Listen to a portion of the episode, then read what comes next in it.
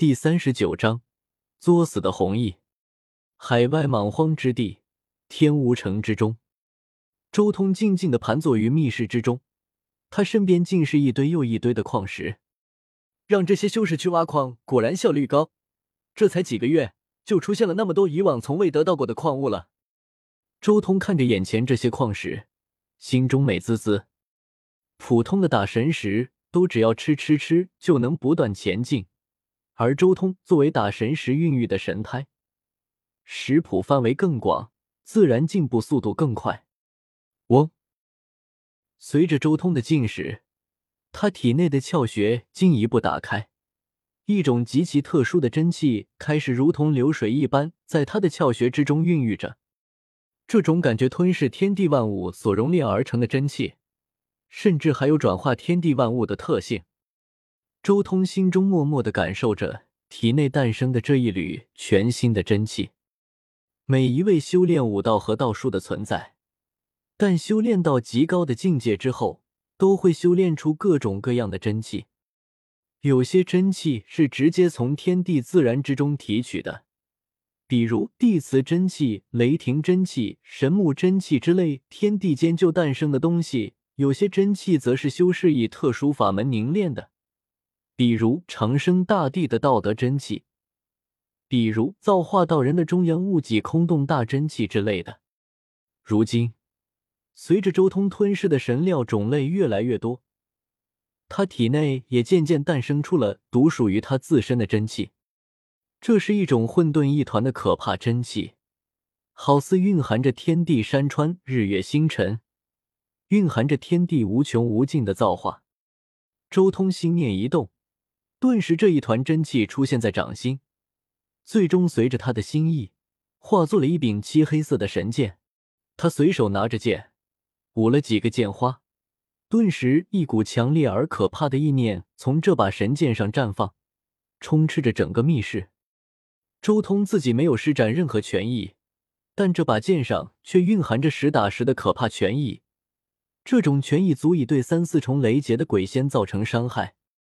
这把剑若是放在外界，绝对是所有人都追捧的绝世神器，但它却仅仅只是周通以自身窍穴之中孕育的真气转化而来。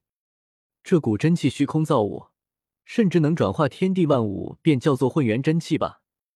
周通随意给自己所领悟的这一团真气取了个名字，随后重新将此剑吞入腹中，之后更是继续吞噬矿物。进一步强化体内的这一股真气。随着吞噬，混元真气越来越强，其中所蕴含的力量也越来越玄妙，更是刺激到了他体内的窍穴，甚至连十几个之前未能发现的窍穴，都在这股真气的作用下接连冲破。人体中每一个窍穴都极其玄妙，都蕴藏着奥妙深邃的天地之理，而且穴窍的凝练。可以和道术相互照应。神魂之道修炼成的念头一共有十二万九千六百个，而人体内部的穴窍也有十二万九千六百个。这是内外两重天地，神魂对应于外在天地，肉身对应内在天地。将来灵和肉在最后突破的时候，会出现一种玄妙的照应。如今，他体内窍穴流转的真气也开始如实的反映到了他的神魂之中。使得他的神魂越发稳固，每一颗念头都像是一块坚不可摧的神石一般。尤其是每一个念头之中，渐渐的出现了一个世界的雏形。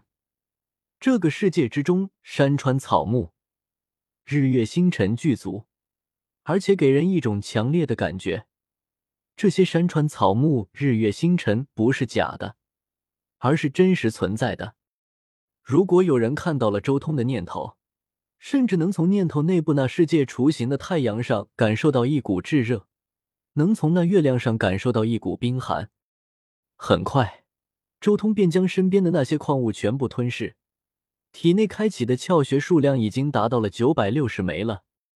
果然，窍穴这玩意，越是凝练到后面，需要的东西就越是玄奇。周通叹了口气，有些不满意。他身上的窍穴，除了那些矿物和法宝之外，还有其他那些圣地之中传下来的法门，比如玄天馆就是当初的阳神玄传下来的道统，他们的道统之中就有上百个窍穴的凝练手段，比如大罗派就被洪玄机补充了一些窍穴凝练之法，但这些窍穴大部分都是周通身上已经凝练的窍穴，其中只有少数的数十个窍穴是周通之前未能凝练的。孔雀王信轩、天蛇王辛谋、玄天馆主纳兰暗黄、金元神庙大长老涂元圣者、真罡门掌门白凤仙、大罗派宗主赵菲儿，他们无一不是天下间最为可怕的风云人物。这些人失踪，短时间内或许没什么影响，但现在不好说了。周通睁开眼眸，轻声说道：“我来到这方世界的蝴蝶效应也越来越剧烈，恐怕那些大佬已经注意到事情有些不对劲了吧。”趁这个机会，赶紧先将一些东西提前弄到手上再说。心念一动，念头撕裂虚空，周通已经离开了海外，重新回到陆地之上。与此同时，另一边，大乾王朝玉京城武温后府，弘毅自从上一次从玉京西山纯狐一族出来之后，便得到了纯狐一族的宝塔观想法。并开始了道术的修行。他作为书生，从小训练静心之法，修行此观想法很快就入门了，而且修行速度也颇为迅速。但弘毅却也是一个喜欢作死之人。他在刚刚修炼到可以阴神出窍的时候，就直接去偷窥洪玄机，最后直接导致神魂受损，甚至他还因此错过了科考。弘毅此刻正躺在自己小屋的床上，双眼无神的看着天花板。他前所未有的后悔，后悔自己当初去偷窥洪玄机，最后导致自己神魂受损，甚至连最终的科考都错过了。该死的，大意了，错过了这一次科考，我我恐怕再也没机会让洪玄机低头认错了。弘毅心中充满了苦涩和挫败感。